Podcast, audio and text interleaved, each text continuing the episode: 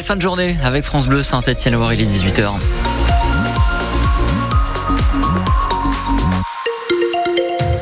L'info, c'est avec euh, Tiffany Antkoviak. Bonsoir Tiffany. Bonsoir.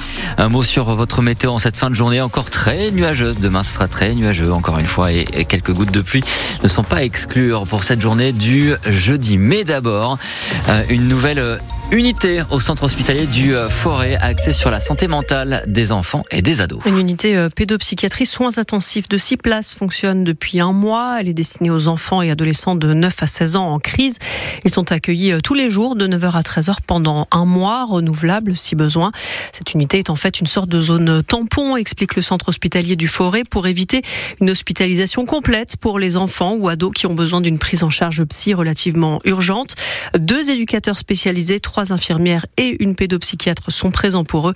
Nicolas Luminet est l'un des deux éducateurs de cette unité. Le caractère intensif du soin donné ici aux familles et aux enfants, ça tourne essentiellement sur l'accueil quotidien, la répétition des petits moments de la vie quotidienne en dehors de la maison et la disponibilité d'une équipe de 5 personnes qui est centrée sur l'accueil de 6 jeunes au maximum. Donc ça veut dire que quotidiennement, on est capable de faire des liens entre ce qui s'est passé la veille et de ce qu'on projette sur le lendemain pour essayer de démêler quelque chose qui fait euh, crise de manière euh, très importante. Donc le caractère intensif, c'est vraiment la régularité des échanges. Pendant un mois, il y a une équipe assez hétéroclite, trois infirmiers et deux éducateurs. On n'a pas le même âge, on n'a pas les mêmes parcours, on a été recruté aussi en fonction de nos différences. Et ça, ça offre aux jeunes des projections possibles pour pouvoir mettre au travail ce qui leur est difficile ou insupportable à vivre. Trois euh, jeunes sont pris en charge dans cette unité euh, pédopsychiatrie soins intensifs au centre hospitalier du Forêt à Feur. Plusieurs associations et syndicats ainsi que six députés réclament une, réclament une commission d'enquête parlementaire sur la crise des urgences à l'hôpital et ce qu'ils qualifient de perte de chance vitale? Ils ont écrit aujourd'hui à la présidente de l'Assemblée nationale pour euh, dénoncer plusieurs décès de patients ces dernières semaines dans des services d'urgence trop engorgés.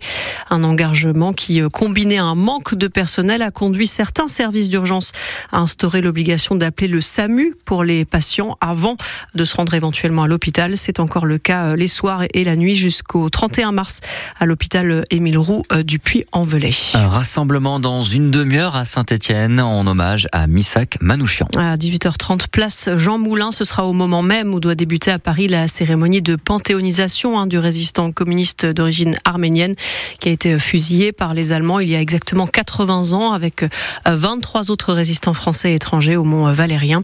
Des élèves de CM2 de l'école des frères Chappe à Saint-Etienne sont à Paris pour assister à cette cérémonie. Ils ont été invités après avoir écrit au président de la République pour lui expliquer le travail qu'ils ont mené sur l'histoire de Missak Manouchian et de son épouse. Les agriculteurs remettent la pression à trois jours du début du salon de l'agriculture. Ils ont mené des actions euh, dans plusieurs euh, départements, notamment en Mayenne où euh, ils ont envahi le siège de Lactalis aujourd'hui. Dans la Loire, des pneus et des détritus ont été déversés tôt ce matin devant le site de l'industriel laitier à Andrézieux-Boutéon. Le gouvernement tente pourtant d'apaiser encore la colère. Exemple ce matin avec une nouvelle conférence de presse euh, du Premier ministre sur la question euh, de l'agriculture. Euh, Gabriel Attal a rappelé les engagements pris pour soutenir les agriculteurs, à commencer par la présentation avant l'été d'un nouveau texte de loi pour encadrer leurs revenus, Sophie Auvigne. Objectif, renforcer le dispositif Egalim. Et c'est à une mission parlementaire de trouver comment y parvenir. Les députés Renaissance Alexis Isard et Modem Anne-Laure Babot vont travailler dans deux directions. D'abord, peut-être instaurer un ordre de passage pendant les négociations commerciales.